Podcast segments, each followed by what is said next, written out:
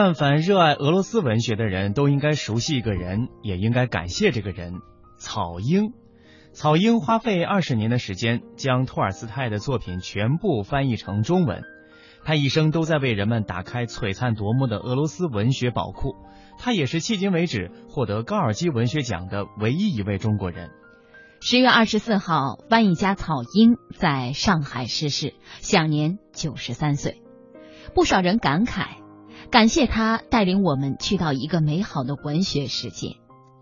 就在八年前，中央人民广播电台曾经专访过草婴先生。今天在我们的节目当中，就让我们通过曾经的声音来走进这位故去的大师。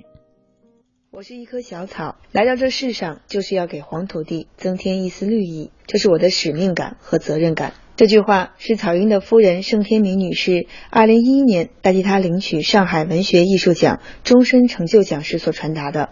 当时草婴已经缠绵病榻，而正是这种小草精神支撑他七十年如一日为自己所钟爱的翻译事业不竭努力。盛天明，他他自己不是是草婴嘛，小草嘛，小草属于呃比较坚强的。每一次都能够过去，嗯，这次呢实在是时间也长了，所以走了。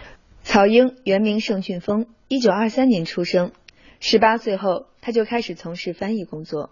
草婴正是他在一九四二年发表第一部文学译作《老人》时所取的笔名。当时草婴已经确认。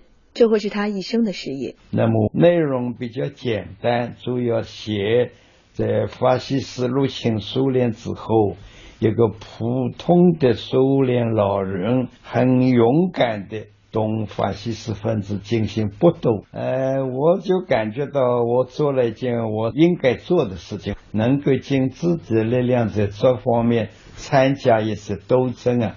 也心里感到比较踏实。草原一生翻译了大量的俄罗斯文学作品，但最让他引以为自豪的是他五十四岁开始翻译，历时二十一年完成的托尔斯泰小说全集，其中《战争与和平》《安娜·卡列琳娜》《复活》成为人们争相阅读的经典。有人说，凭一己之力把托尔斯泰小说全部翻译成一种文字的，全世界只有草婴一人，而他自己。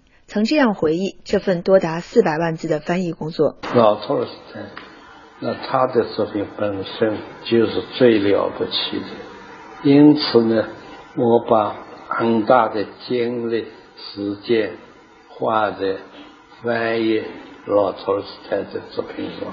在翻译托尔斯泰的作品上，在中国大概是数量方面最多的一个。这中间的。甜酸苦辣，那就只有自己知道了。曹英曾坦言，他每每翻译这些作品，都可以汲取生活的力量，而这份力量也同样通过他的译作传达给了更多人。但相比于他翻译的作品，对于草英本人，普通读者并不熟悉。事实上，草英自己的命运也像他翻译作品中的主角一样，充满不少磨难。他身体不好，曾因为自己翻译的作品在文革时遭受不少不公待遇，更因此在下放农场改造时遭遇胸椎骨折，差点丢了性命。我就感觉到我无论如何要把这个伤养好，如果我伤不养好的话，我以后就不能工作了，就没办法了。所以因此在那几个月里边，我咬紧牙关就躺在木板上一动不动。半年之后，我开始在。床上稍微这样转转身，野火烧不尽，苦难没有让他向命运屈服。草鹰坚信自己这株坚韧的小草一定可以熬过冰冷的寒冬，再次迎接春天的到来。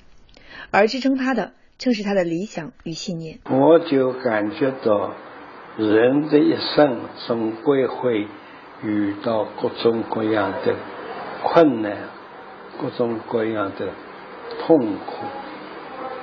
但是要完成自己的信念，去做这件事情，本身就是最有意义的。不给自己戴任何帽子，理想主义者或者其他。但是有有一点我是坚持的，我是有理想的人，如今大师已经故去，但他的译作会和原著一起成为人类文学的瑰宝，一直流传下来。